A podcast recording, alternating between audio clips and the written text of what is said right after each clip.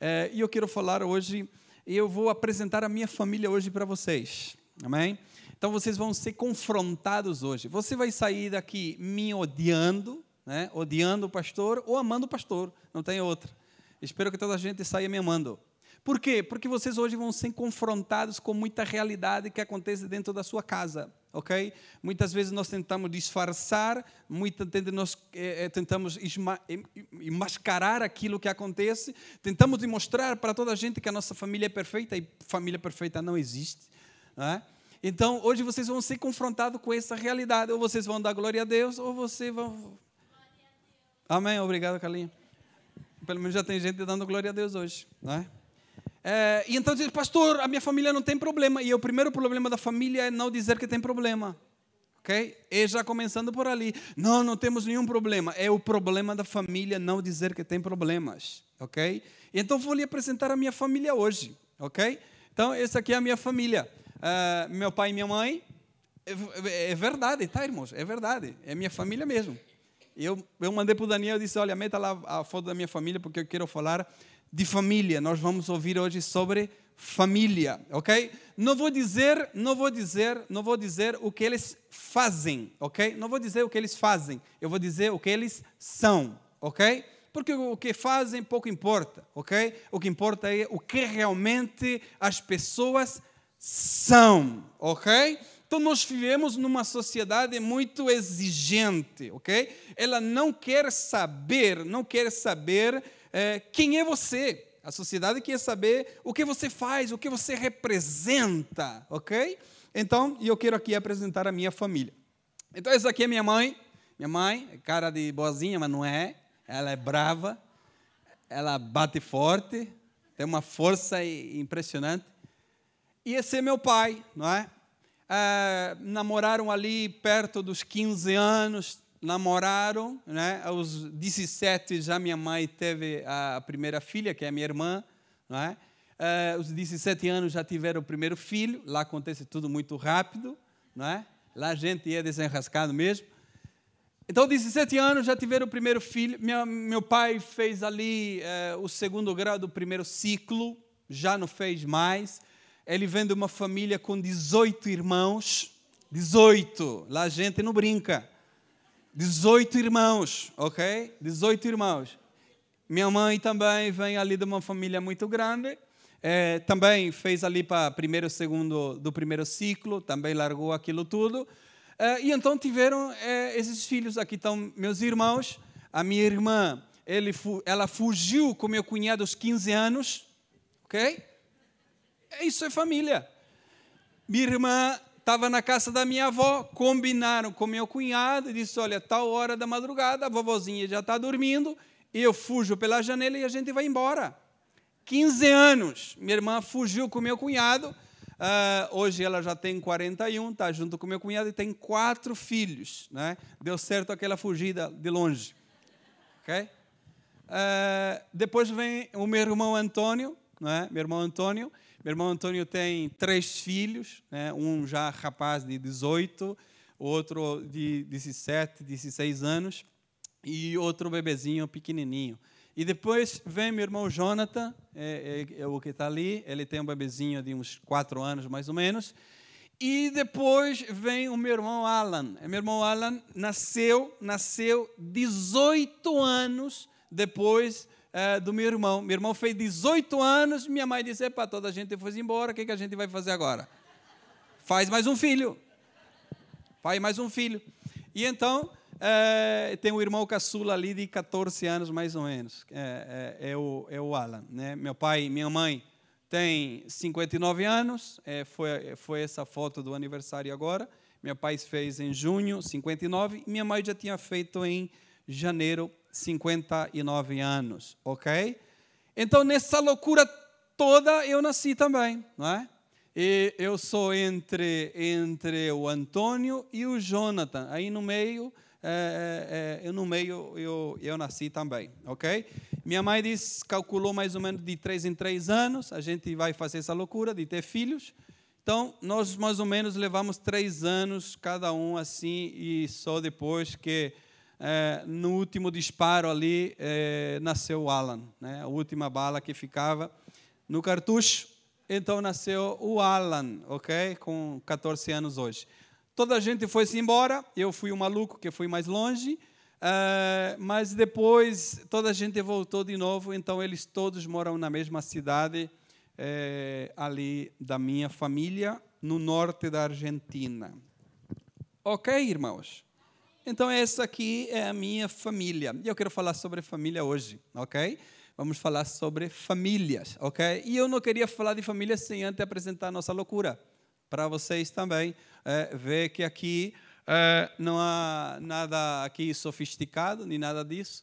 É, aqui é a família mesmo, né? Cada um com seus problemas, cada um com suas dificuldades, cada um com seus desafios. Essa é a família, ok? Essa é a família. É, e então nós vamos agora a Bíblia, né? Vamos ler aqui a Bíblia e vamos ver é, e falar sobre família. É, a minha família não era cristã, não era evangélica, é, era totalmente católica, e depois eles então começaram a ir à igreja a partir da minha conversão, todos eles foram para a igreja, todos eles batizados e estão aí a servir ao Senhor, ok? Uh, meu irmão Antônio é presbítero na igreja, meu irmão Jonathan é diácono na igreja, e, e todos estão ali a ajudar e cooperar na casa do Senhor. Amém? E então eu quero ler aqui uh, a, a, a palavra do Senhor. Uh, e depois eu tenho, tenho primos, primos que andaram nas drogas, uh, tios que, anda, que, morreram de bêbado. É, é família, a família. É interessante que quando nós perguntamos pela nossa família, duvido que você me apresente uma coisa dessa. Porque quando nós perguntamos, e tua família? Logo nós lembramos das coisas boas. Epa, eu tenho um tio que é médico. Eu tenho um, um sobrinho que está estudando no exterior. Só lembramos de coisa boa. Jamais nós vamos dizer, epa, eu tenho um sobrinho que está preso.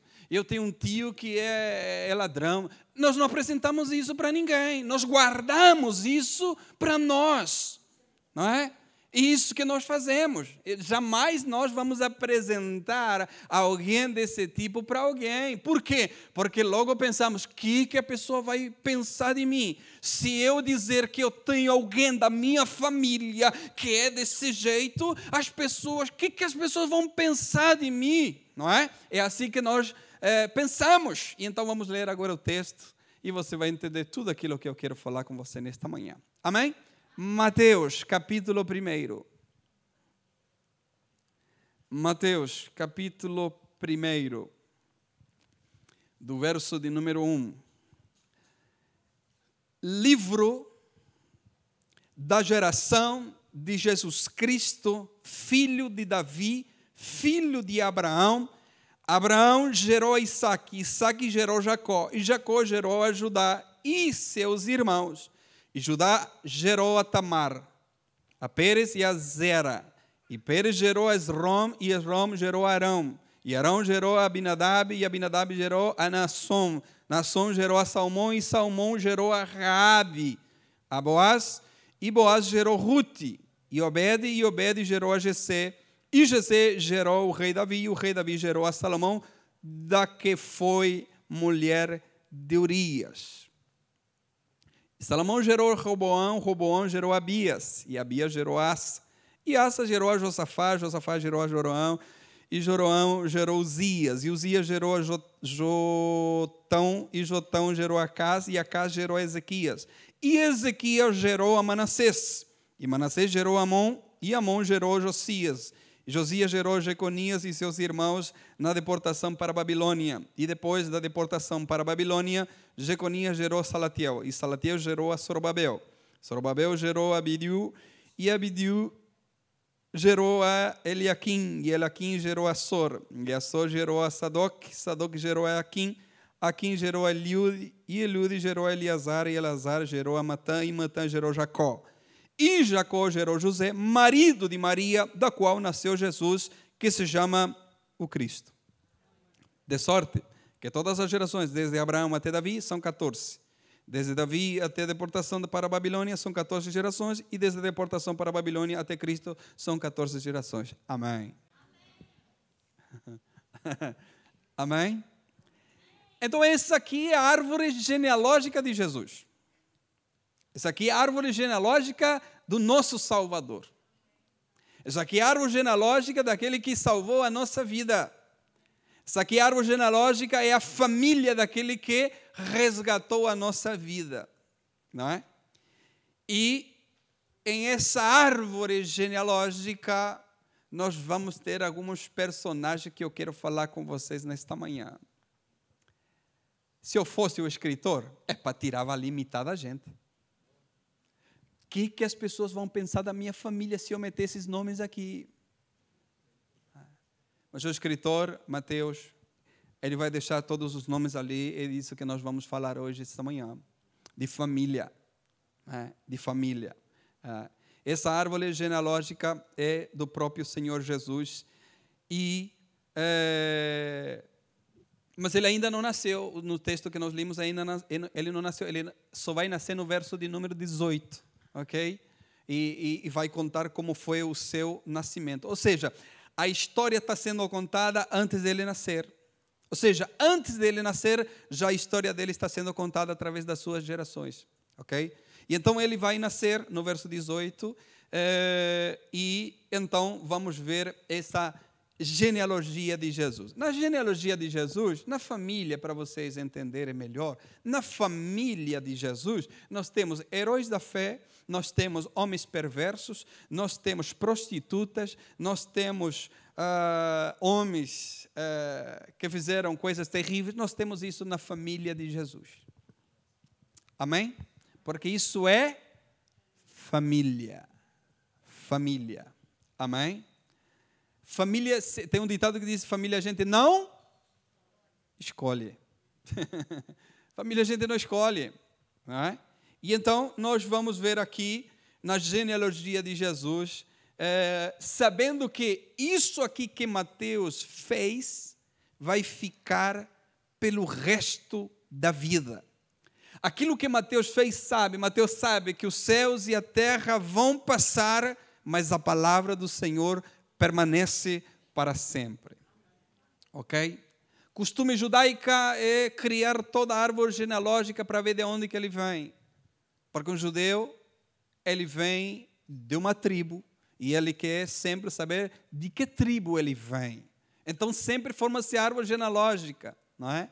Então Mateus vai fazer essa árvore genealógica de Jesus, vai construir essa árvore genealógica a partir de José, Lucas vai construir a partir de Maria, por isso essa diferença nas genealogias, ok?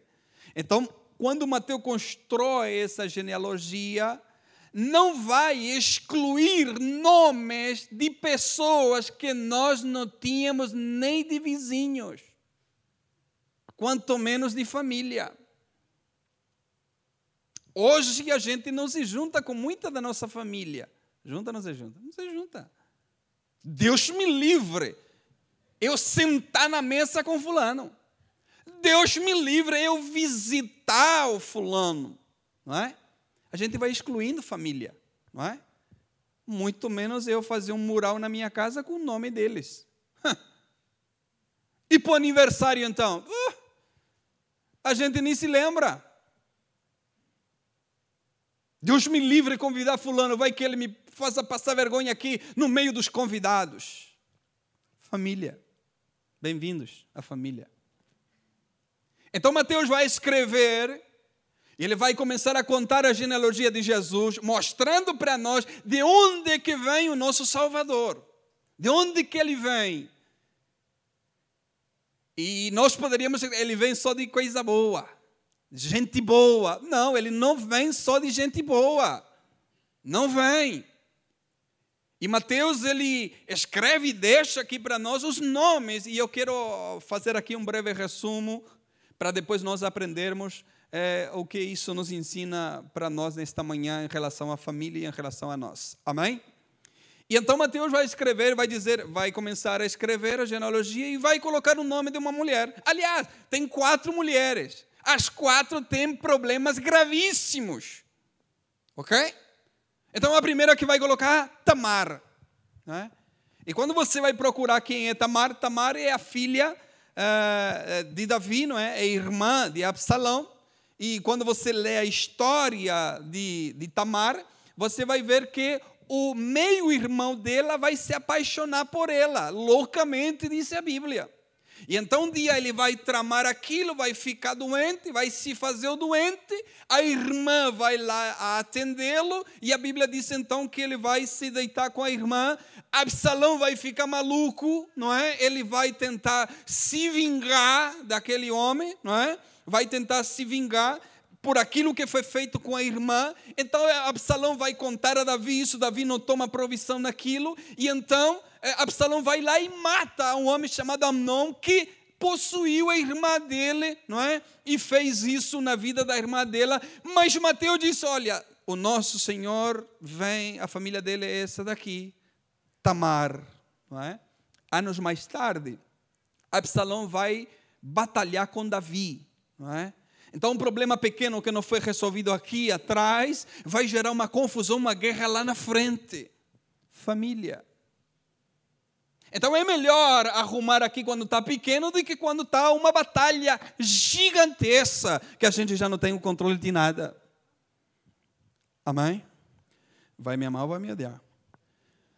Continua dizendo: olha, ela vem de Tamar, o nosso Senhor vem de Manassés. Então, quando vamos ver quem era Manassés, Manassés, nós temos é, dois Manassés na Bíblia. É, o Manassés é irmão de Efraim, filho de José, lembra? Filho de José, tem dois filhos, Manassés e Efraim. Então Jacó vai abençoar Manassés e Efraim. Não é esse Manassés. O Manassés que vem do Senhor Jesus é que foi rei de Judá por 55 anos. Esse Manassés da genealogia de Jesus é filho de Ezequias. Ezequias foi um grande rei que temeu ao Senhor no seu coração. Agora Manassés, ele construiu altares de idolatria. Ele construiu, vamos lá ler, 2 Reis 21, verso de número 5, 2 Reis uh, 21, 5, nos dois pátios do templo do Senhor, ele construiu altares para todo o exército celeste, chegou a queimar o próprio filho em sacrifício, praticou feitiçaria, adivinhação, recorreu a médium, a quem consultava os espíritos, fez o que o Senhor reprova, provocando a ira. Esse aqui é família. É família. Ok? Esse aqui é família. Manassés, 2 Reis 21, 10 disse: O Senhor disse por meio dos seus servos, os profetas: Manassés, rei de Judá, cometeu esses atos repugnantes, agiu pior do que os amorreus que os antecederam e também levou Judá a pecar com ídolos que fizera. Portanto, assim diz o Senhor, o Deus de Israel: causarei uma tal desgraça em Jerusalém e em Judá que os ouvidos de quem ouvir a respeito ficarão zumbidos. E depois os assírios invadiram, levaram ele para a Babilônia, e lá no cativeiro na Babilônia ele vai se arrepender de todo aquilo que ele fez ou tinha feito. É, e então, segunda Crônicas vai escrever sobre ele, segunda Crônicas 33, 12, diz assim: Em sua angústia ele buscou o favor do Senhor e seu Deus e humilhou-se muito diante do Deus dos seus antepassados. Quando ele orou, o Senhor ouviu e atendeu o seu pedido e os trouxe de volta a Jerusalém e ao seu reino. E assim Manassés reconheceu que o Senhor é Deus. Amém? Essa é ah, também faz parte da família, não é? Manassés, né? depois de ter consultado é, feiticeiro, depois de ter queimado seu próprio filho, depois de ter feito altares ali no pátio para adorar tudo quanto é coisa, é, ele foi levado para a Babilônia e ali então se arrepende e reconhece que somente Deus é o Senhor. É esse tipo de gente que a gente lê aqui na família, ok? Família, família. E então Mateus continua escrevendo e disse: Raabe, então, Raabe, vamos lá ver a história de Raabe. Né? Os irmãos com, com, certeza já conhecem. Quem é que é Raabe? Raabe, irmão, não vai se assustar, não vai se desviar, não vai ficar chateado comigo, porque é a Bíblia que diz: Raabe era uma prostituta. Vamos ler lá? Josué? Josué, capítulo de número 2. Josué, capítulo de número 2. Vamos ler lá o que disse o livro de Josué. Não é o que o pastor disse, é o que a Bíblia diz. Vamos lá? E Josué, já, já vem ali. E Josué, filho de Num, enviou secretamente de Sitim dois homens a espiar, dizendo: Ide reconhecer a terra e a Jericó. Foram, pois, e entraram na casa de uma mulher prostituta, cujo nome era Raabe, e eles dormiram ali. Então, deu-se a notícia ao rei de Jericó, dizendo: Eis que esta noite vieram aqui uns homens, dos filhos de Israel, para espiar a terra. Por isso mandou o rei de Jericó dizer a Raabe: Tira fora os homens que vieram a ti e entraram na tua casa, porque vieram a espiar toda a terra. Porém, aquela mulher tomou os dois homens e os escondeu e disse: É verdade que vieram homens a mim, porém eu não sabia de onde eram. E aconteceu que, havendo-se de fechar a porta, sendo já escuro, aqueles homens saíram.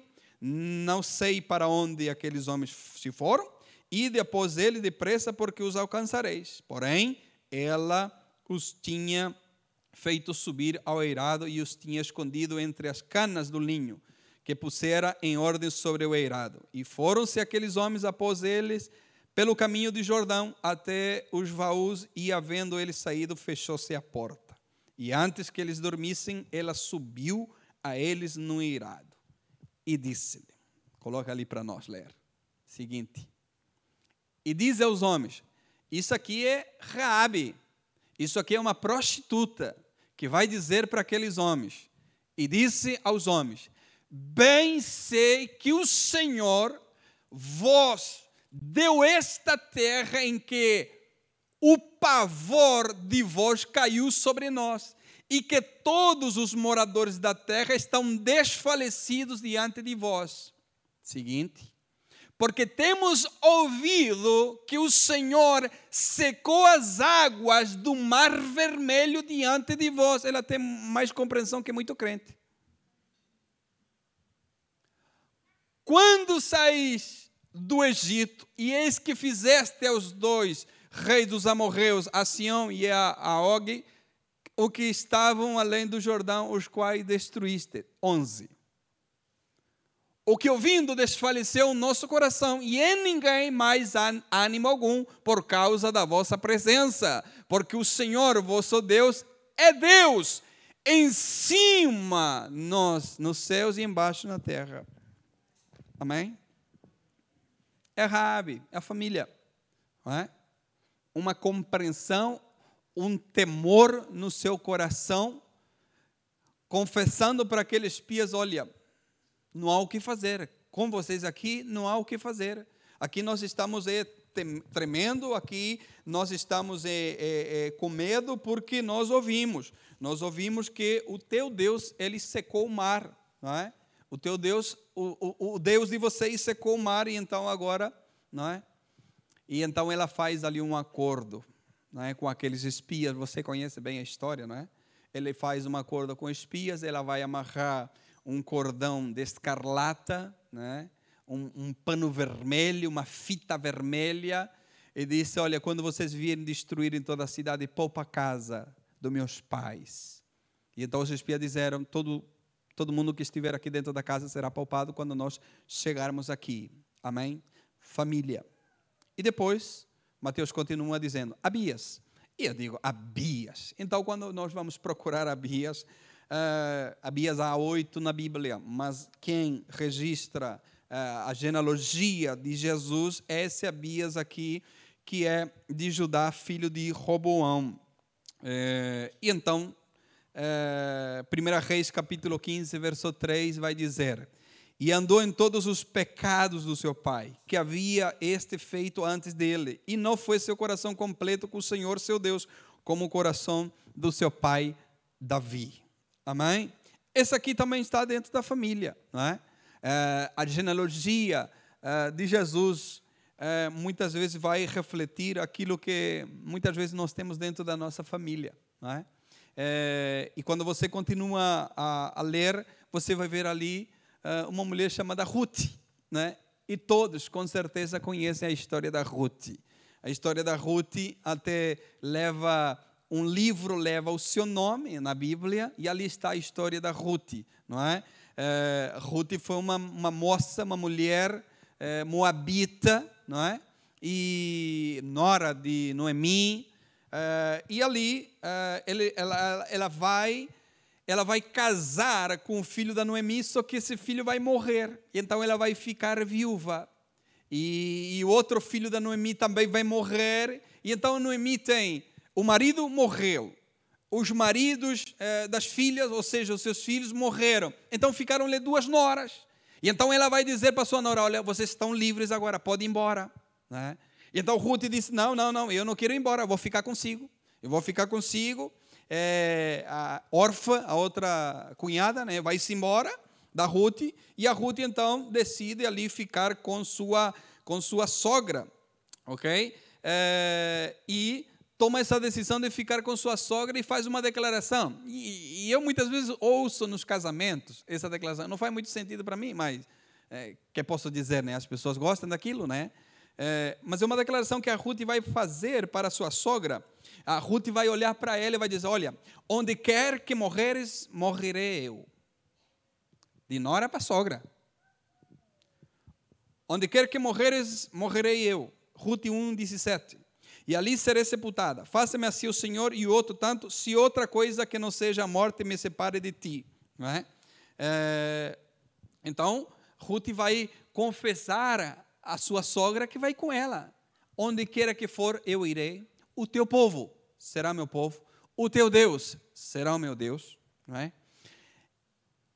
E já viu nos casamentos isso ou não? Não faz muito sentido, né?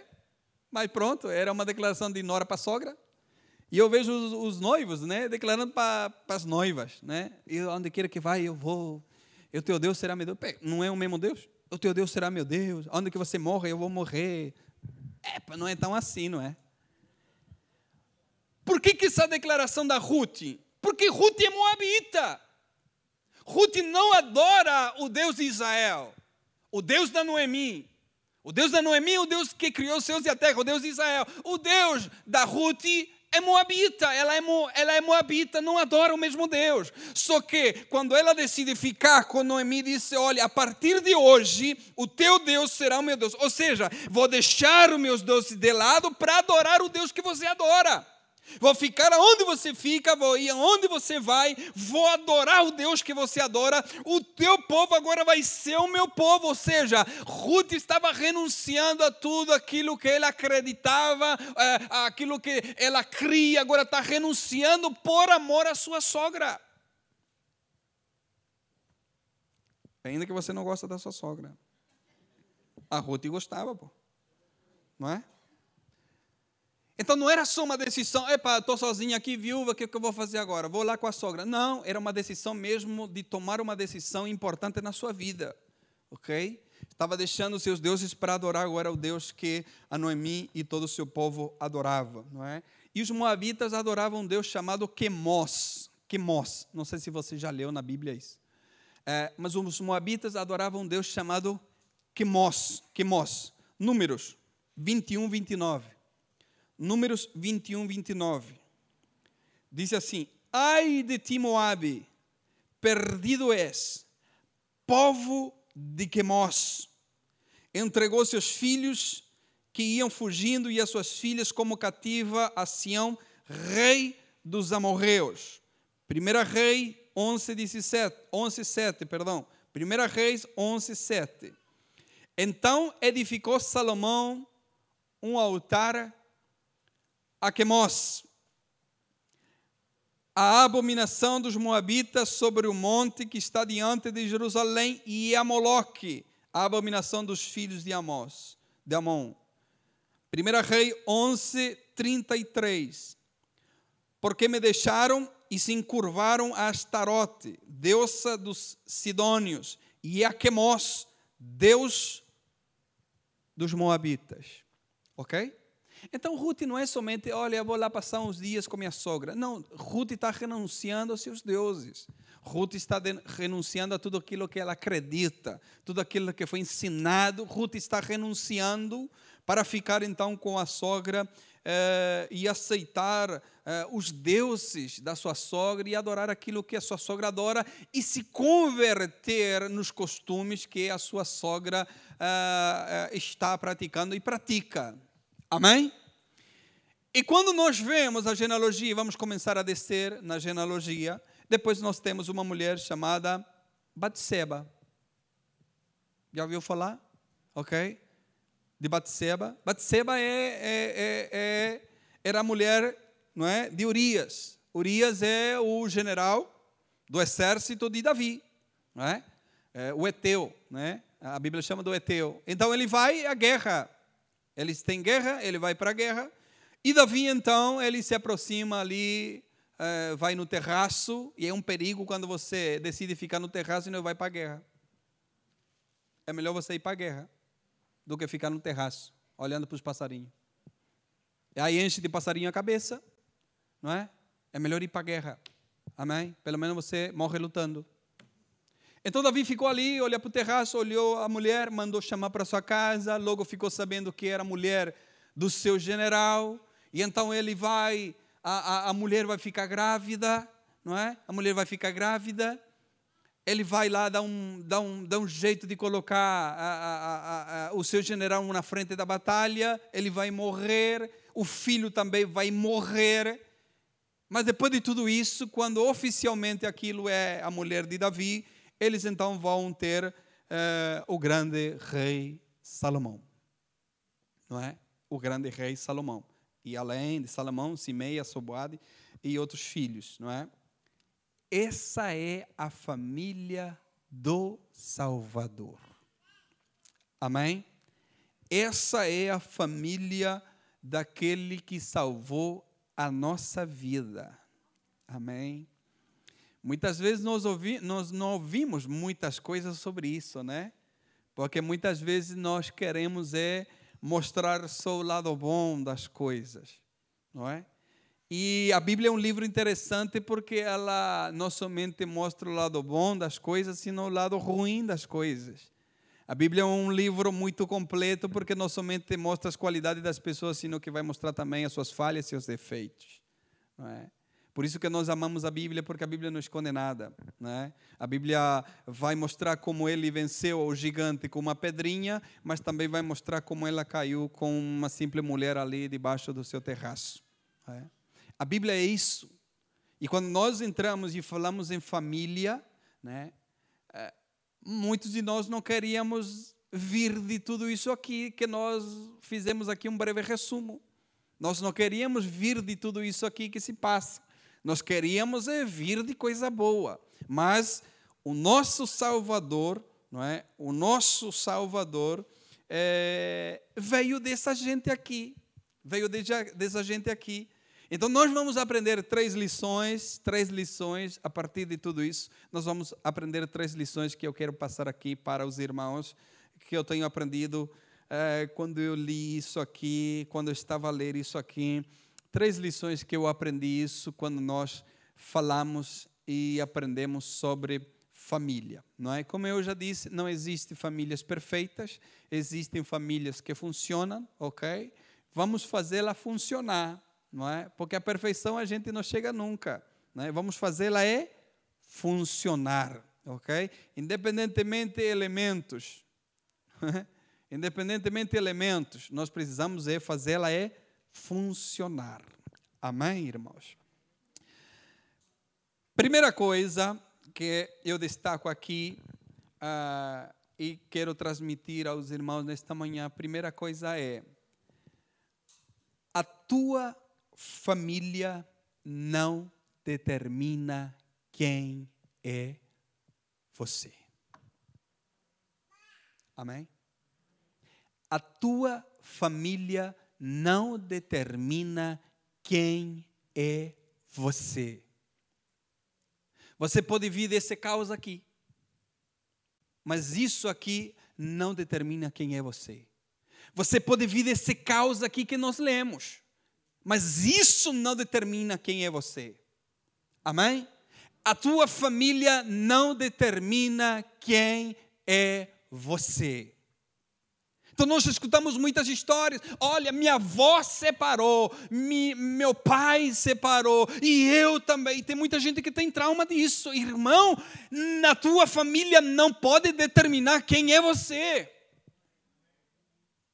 Amém?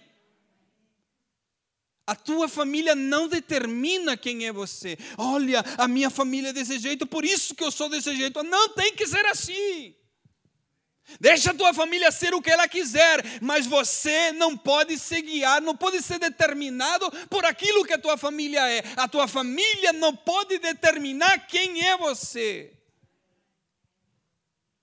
Amém? Se a tua família só conta derrotas, é só testemunho, que seja a partir de você que comece a se contar as vitórias, que seja a partir de você que comece a se contar os triunfos, que seja a partir de você. Amém? Então, primeiro, a tua família não determina quem é você. A minha família não determina quem sou eu. Não, senhores. A nossa família não pode determinar quem nós somos. Amém? Imagina se Jesus diz: oh, Puxa vida, só tem ladrão, prostituta, e eu, o que, que eu vou ser? Eu? Ele vai ser o salvador do mundo. Por quê? Porque a minha família não determina quem sou eu. A família genealógica de Jesus não vai determinar quem ele é, porque Deus tem plano na sua vida, Deus tem propósito na sua vida, e o propósito é salvar a humanidade. Por mais que na árvore genealógica tenha estrupadores, tenha prostitutas, tenha assassinos, não vai determinar aquilo que ele é. Ele veio para salvar a humanidade e é isso que ele fez. A família não determinou quem quem ele era, porque ele já vem com propósito e esse propósito é maior que qualquer tipo de família que você possa ter nascido. Primeiro, a tua família não determina quem é você. Chega disso. A nossa família não determina quem nós somos. Segundo, Deus não leva em consideração de onde você vem para Ele te usar. Oh, aleluia. Deus não leva em consideração de onde você vem. Pouco Ele importa de onde você vem. Deus não leva em consideração de onde você vem para Ele te usar.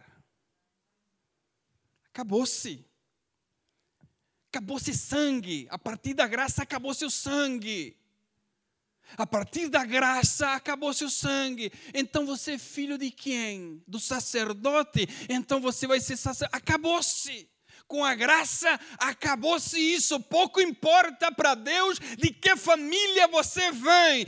A única coisa que importa para Deus é que se você está disponível para Ele te usar neste tempo. A única coisa que Deus quer saber é que se você deseja entregar a sua vida por completa para a sua obra, para seus propósitos. Quem é teu pai, tua mãe, pouco importa para Deus. O que importa é se você está disponível para Ele. Amém? Para Deus pouco importa se você tinha nome e não tem sobrenome, pouco importa isso para Ele. Isso importa para nós aqui na terra, não é? Mas para Deus, para Ele te usar, irmão, irmã, para Deus te usar, Deus não leva em consideração de onde você vem para Ele te usar. Acabou-se. Com a graça, acabou-se isso. Acabou-se a graça. E abriu uma porta gigante venham todos. Sangue amarelo, azul, vermelha, venham todos. Não importa se você não tem nome, não tem sobrenome, vem cá, quer ser usado, você vai ser usado. Amém.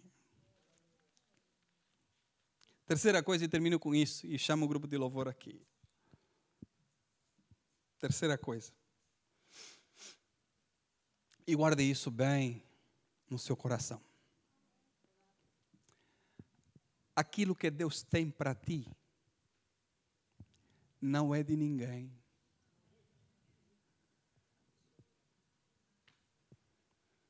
Aquilo que Deus tem para ti não é para mais ninguém, é para ti. Amém? Aquilo que Deus tem para ti não é de mais ninguém a não ser de você. Amém? Ah, ele me roubou. Não, ninguém te roubou nada. Deus me deu, Deus tirou. Não, Deus não tira nada, foi você que perdeu. Aquilo que Deus te deu não é de mais ninguém a não ser teu. Pastor, eu fazia, mas agora eu não faço mais. Você sabe onde buscar para você voltar a fazer. Pastor, eu, eu fazia isso, fazia aquilo. Então vou lá, vá lá, vá lá no lugar que você deixou, ele está lá te esperando. Porque aquilo que é para você não é para mais ninguém. Vamos se colocar de pé?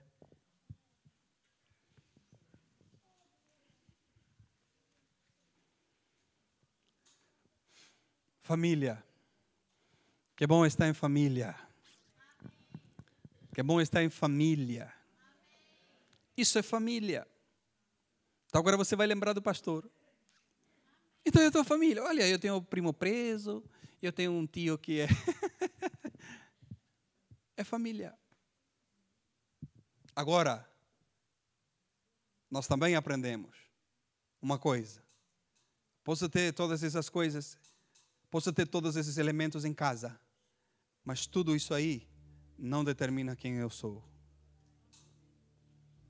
Tudo isso aí não determina quem eu sou. De onde eu venho, de onde eu venho, pouco Deus importa. O que importa é se realmente eu estou disponível para Ele. Porque o mais lindo de tudo é aquilo que Deus tem para mim, não tem para ninguém. Aquilo que Deus tem para você, não tem para ninguém. Aquilo que Deus te deu, não deu para ninguém. Aquilo que Deus reservou para você, não é de mais ninguém a não ser de você. Precisamos de chegar e tomar. Precisamos chegar e tomar posse disso. Precisamos chegar e dizer: Senhor, eu quero. Eu estou disponível. Eu quero, eu preciso. Até agora eu pensei que minha família. Não, a tua família não pode determinar aquilo que você é, aquilo que você quer ser. Sabe de tudo isso aqui?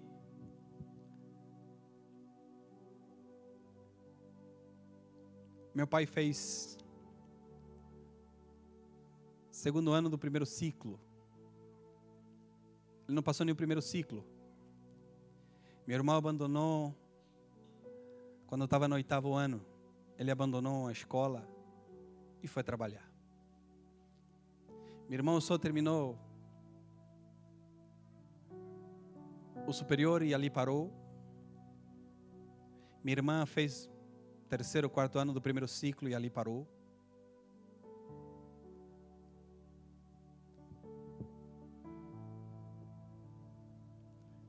E eu disse: Eu vou fazer faculdade eu vou lá estudar. Porque família não determina quem é você. Família não determina quem é você. Isso eu aprendi em Deus enquanto eu lia. Que a família não pode determinar aquilo que nós somos.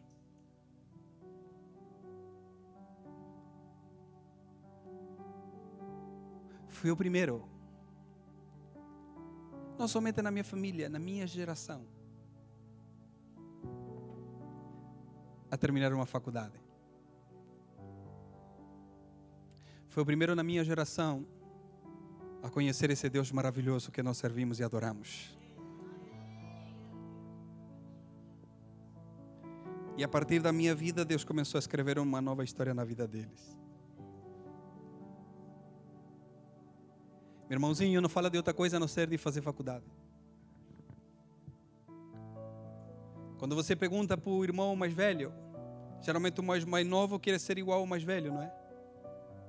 Na minha casa, quando você pergunta para os meus irmãos mais velhos, eles dizem: Nós queremos ser igual a ele. Nós queremos ser igual a Ele. Quando você pergunta qual é a sua referência, a nossa referência é Ele.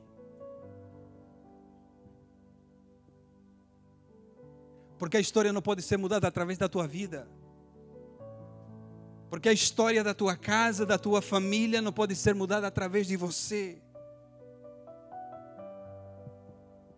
É você que Deus quer usar neste tempo para trazer mudanças para trazer verdadeiras mudanças a partir de você em adiante. E você vai ver as gerações futuras da tua casa adorando, glorificando, exaltando, bendizendo, servindo ao Senhor. Sendo melhores filhos, melhores pais, melhores irmãos. Esse é o propósito de Deus. Quantos querem nessa manhã isso? Vamos adorar o Senhor. Vamos exaltar o seu nome nessa manhã. Vamos glorificar o seu nome nesta manhã.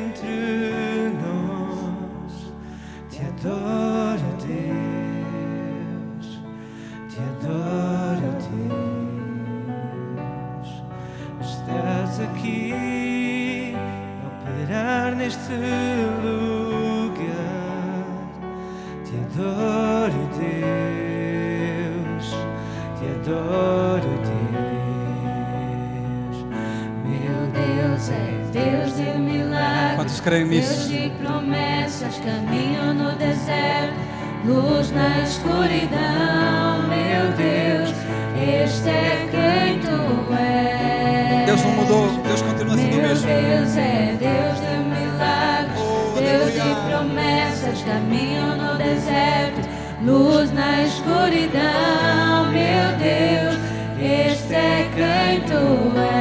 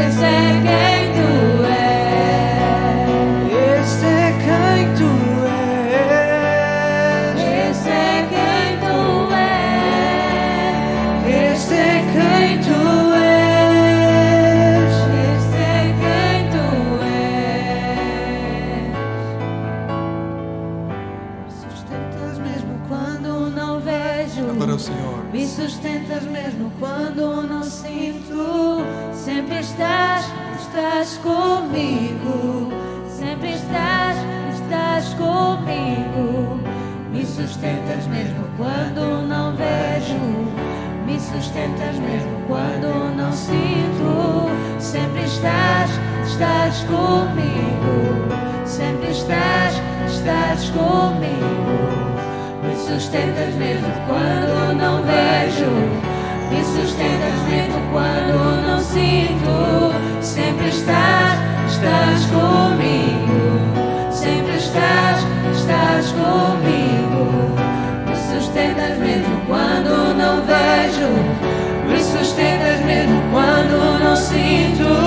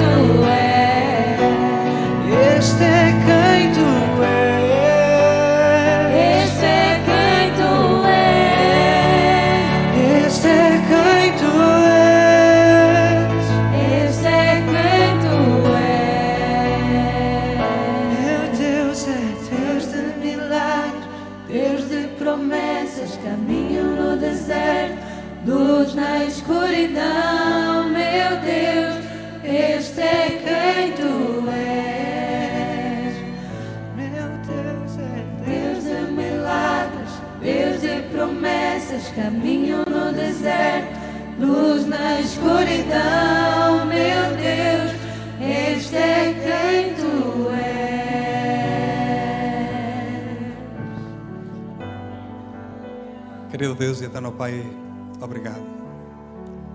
Obrigado, Senhor, por cada família aqui representada. Pai, eu te peço que o Senhor possa ajudá-los, possa fortalecê-los, Senhor, possa fazê-los entender, Senhor, os teus propósitos como família, como família que nós somos em Ti, Pai. Pai, que possamos caminhar, que possamos andar como família. Família que, por mais diferentes pensamentos que tenham, elas sempre remam pelo mesmo lugar. Sempre têm os mesmos propósitos, os mesmos objetivos. Pai, nos ajuda, Senhor, nessa caminhada. Nos ajuda, Senhor, em tudo. E que em tudo o Teu nome seja glorificado. Pai, nós colocamos diante de Ti cada família, Senhor, que aqui se reúne a cada dia, Senhor. O Senhor sabe, Senhor, os seus problemas, as suas dificuldades, as suas lutas, os seus desafios. E queremos pedir ao Senhor que entre com providência, que possa, Senhor, ajudá-los. Que possa, Senhor, conforme a tua graça e a tua misericórdia, Senhor, agir em cada situação, pelo bem da família, e que teu nome seja glorificado, Pai, em nome de Jesus. Amém e amém.